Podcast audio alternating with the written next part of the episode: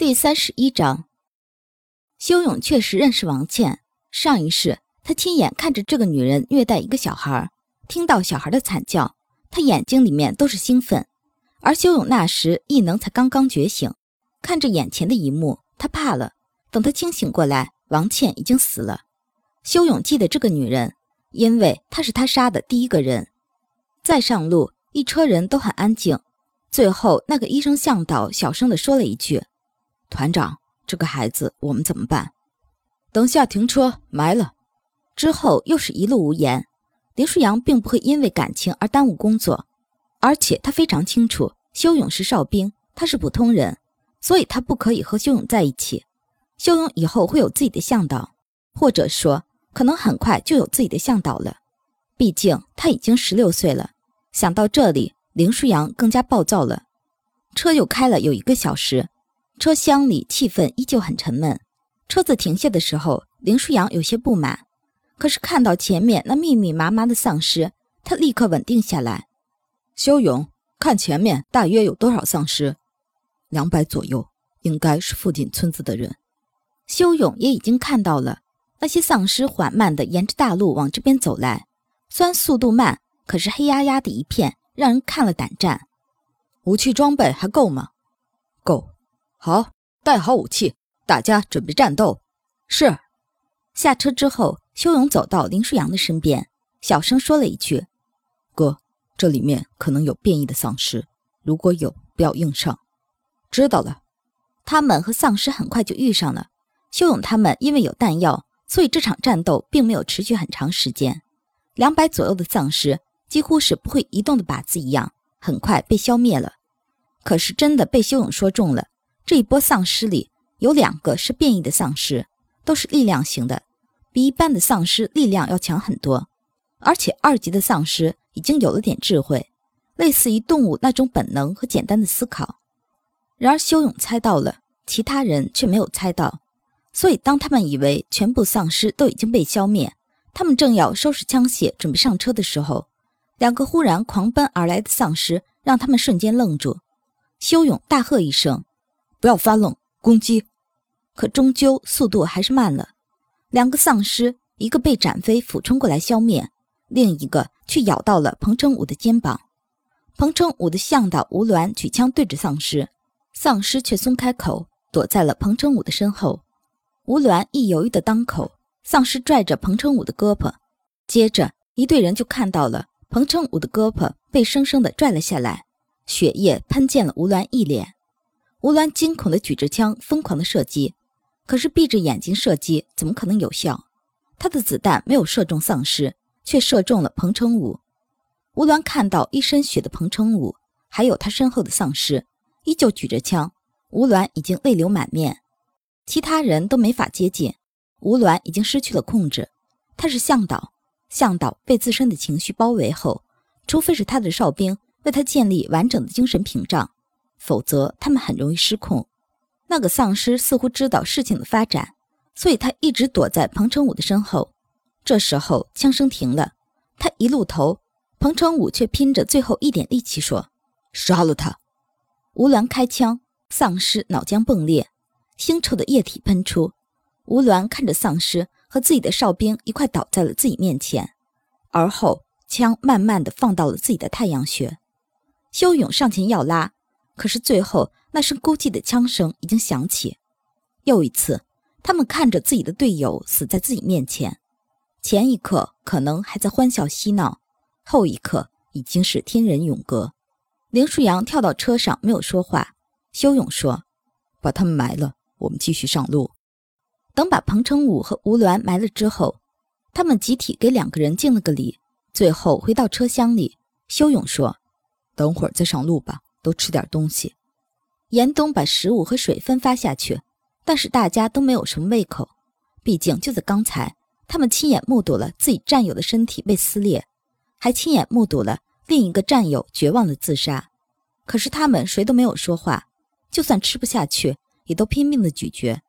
他们是军人，他们有纪律，还有任务。其实从一开始任务，他们就已经做好了死亡的准备。林舒扬也吃了点饼干。修勇看着剩下的十三个人之后，干脆地说：“不要开两辆车了，反正坐得开，都集中在这辆车里，把另一辆车的物资搬过来。没有人有异议，林舒扬也没有反对。现在确实是这样，集中起来还比较安全，相互之间也可以相互帮着。唯有一点，这样坐着就稍微有点拥挤了。修勇紧紧靠着林舒扬，林舒扬心里一直挺乱。修勇的事情，加上彭成武的事情，再加上任务和将要遇到的各种不确定的危险，这些东西加起来，让他紧紧地皱着眉，许久都不曾说话。车子开了一会儿之后，修勇看着车里人的表情，而后说：“向导不要被悲伤影响情绪。哨兵，给你们的向导把精神屏障建好。另外，向导，现在是你们安抚哨兵的时候。我们之后还不知道要遇到什么困难。你们还有谁想在半路死掉？”修勇的声音很平静，好似只是说今天吃了什么那么简单。可是，就是这简单的话。让在场的哨兵和向导们有了方向。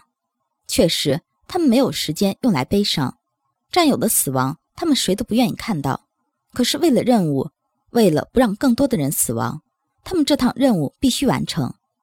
不过是几分钟的时间，向导和哨兵们都已经合作无间，相互之间的默契又加深了一步。甚至有人开玩笑说：“修勇，你最小，却让你教育我们。”我们真是该惭愧死了。修勇没有说话。另一个人开玩笑道：“修勇，你已经十六了吧？要不要回去叫媒介人给你介绍个向导啊？你喜欢男向导还是女向导啊？到时候，闭嘴！”林舒扬怒喝。正在说话的哨兵一惊，修勇也看向林舒扬。接着，林舒扬就说：“哪儿那么多废话？现在是废话的时候吗？”修勇接了一句：“确实不是，哨兵们，听觉敏锐度提高。你们听到了什么？”这时，所有的哨兵都紧张起来，而林舒扬也紧张起来。他刚才说让他们闭嘴，可没想到会出什么事情。可事实是他听到修勇说：“快，车开快点，我们可能遇到动物变异的丧尸了。”修勇拍着车厢对司机喊。司机哨兵听到后，立刻踩油门加速。修勇一直紧张地听着外面的动静。林舒扬见他紧张，没敢打扰。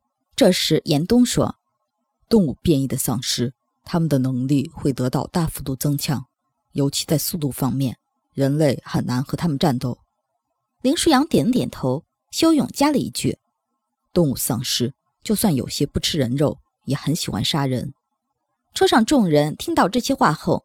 背后直冒冷汗，而修勇则开始思索：上一世丧尸发展的很平均，头一年里很少有变异丧尸；末世第二年活下来的丧尸基本都已经升级；末世第三年才有了动物丧尸，那些动物丧尸一般都是人类感染。这一世为什么末世才开始了刚刚一个月就已经什么都有了？修勇开始越来越确定，这次事件是人为的了。而且这些制造末世的人非常凶残，他们的目的非常简单，那就是死，死，所有人都要死。车子依旧开得非常快，所有人都很紧张。林舒扬坐得很直，就算只是听严冬和修勇刚才那几句话，他也知道动物丧尸绝对不是好对付的。半小时后，修勇才舒了一口气，说：“应该没事了。”你为什么怀疑是动物丧尸？林舒扬问修勇，修勇刚要说话，严冬开口说：“步伐不一样，人的步伐无论快慢，左右两只脚落地的时间都很平均，但四蹄动物则不一样，落地的方式也不一样。是的，刚才如果我没有猜错，应该就是周围的狗或者猪一类的变异丧尸，大约有十头左右。十头动物丧尸可能比一千个人类丧尸更难对付。”他们速度快，力量大，而且目的性强。这种时候，最好的选择就是逃。严冬说。修勇点点头。林舒扬沉默地听着。这时，车子一个紧急刹车，所有人都倒向一个方向。林舒扬靠到了修勇身上，接着就触电一般弹开。修勇看着他的动作，稍微有点发愣。怎么回事？团长，前面路不通了。林舒扬和修勇都下了车。果然，前面的路确实不通，并不是路况的问题，而是路本来就不宽。路上却从他们的车开始往前几百米内都是车子。林舒扬往前走了一段路，看着那些车子里要么残缺，要么残忍的尸体，还有那些红的刺目的血液，忍着想要呕吐的欲望，林舒扬回到了他们的运输车。修勇说：“这里是上高速的地方，这种事情很正常。末世刚爆发，小地方的人都想往大地方逃，于是这种上高速路的地方最容易堵车。”可是堵车基本就是等死。其实这也就是为什么修勇那时建议走小路的原因。大路上危险多的不只是丧尸。